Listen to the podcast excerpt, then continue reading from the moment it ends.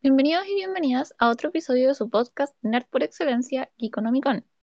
Hoy me encuentro sola, inaugurando una nueva sección, en la que espero recomendarles series, películas y libros que han causado un impacto en mi vida y que creo, quizás de forma un poco egoísta, que todos deberían ver o leer en el caso de los libros. Voy a partir por una serie que vi hace muy poco y de la que no sabía nada sobre su existencia. La encontré una noche especialmente deprimente, atrapada entre el insomnio y el exceso de tiempos pandémicos, y debo confesar que le di play única y exclusivamente porque en el póster promocional aparecía Zoe Kravitz, de quien me enamoré en una serie de la que también pretendo poder hablar eventualmente. Y debo confesar, además, que me sorprendí agradablemente al encontrarme con una historia fácil de ver y agradable para los sentidos.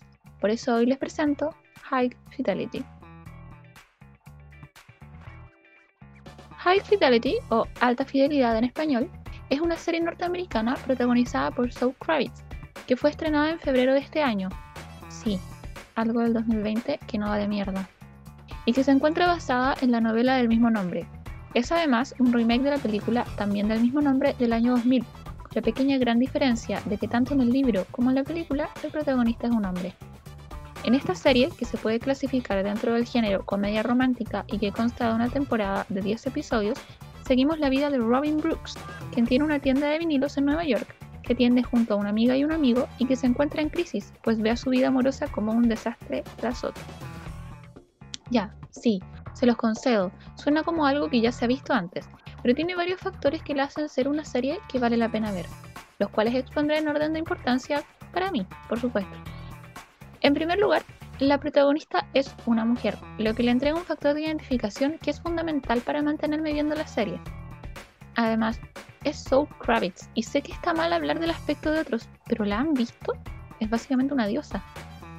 En segundo lugar, es una serie que rompe constantemente la cuarta pared, pues Rob le habla a la cámara comunicándose directamente con el espectador y compartiendo sus pensamientos o intercambiando con este miradas de comprensión silenciosa y sutil ante las cosas que le van sucediendo en su vida diaria, lo que causa una sensación de inmersión en la historia.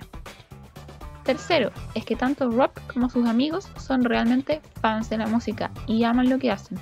Aman mucho los discos que están vendiendo, lo que la convierte en una serie llena de muy buena música que además se encuentra muy bien aplicada y que te permite agregar un par de canciones a tu playlist diaria. Tiene además, en concordancia con esto, una fotografía muy bien cuidada, en la que la música también se hace parte, constituyéndose esta como un personaje principal por sí misma a lo largo de la serie. Finalmente, el guion no difiere mucho de la película del 2000, a grandes rasgos, aunque el hecho de que la protagonista sea una mujer en vez de un hombre es un cambio que hace que la historia se sienta fresca y completamente nueva. Sin embargo, es básicamente el mismo argumento que en la película. Ella pasa por una crisis emocional desencadenada por el término tormentoso de una relación que fue particularmente importante en su vida, y tras lo cual comienza a repasar la lista de sus cinco quiebres amorosos más impactantes, en búsqueda por entender por qué sigue fallando y no puede mantener una relación estable en el tiempo.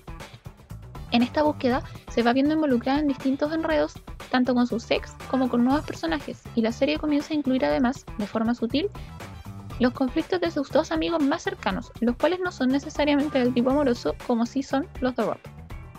La resolución de la serie, sin entrar en spoilers, es levemente abierta y contraintuitiva, pues no finaliza del modo que Hollywood y sus imposiciones del amor romántico nos han tenido acostumbrados, cosa que sí sucede en la película. ¿Será por eso que Internet define esta serie como moderna y progresista? Personalmente no la sentí forzada al respecto, ni tampoco desesperada por calzar en este mundo moderno que parece encontrarse levemente avasallado por censuras creativas, sino que me pareció que se, se desenvolvía de forma natural, con personajes llenos de luces y sombras, tal y como son, bueno, las personas en general, ¿no? En conclusión, es una buena serie para disfrutar tanto visual como auditivamente, y aunque no tiene una historia que sea innovadora o que no se haya contado antes, la forma en que está narrada se vuelve una experiencia agradable. Por eso yo les recomiendo ponerse audífonos o subir el volumen y sentarse a disfrutar de High Fidelity. Y así finaliza otra transmisión de Geekonomicon. Como siempre, muchas gracias por escuchar y por haber llegado hasta aquí. Abrazos nerds y con distancia social para todos.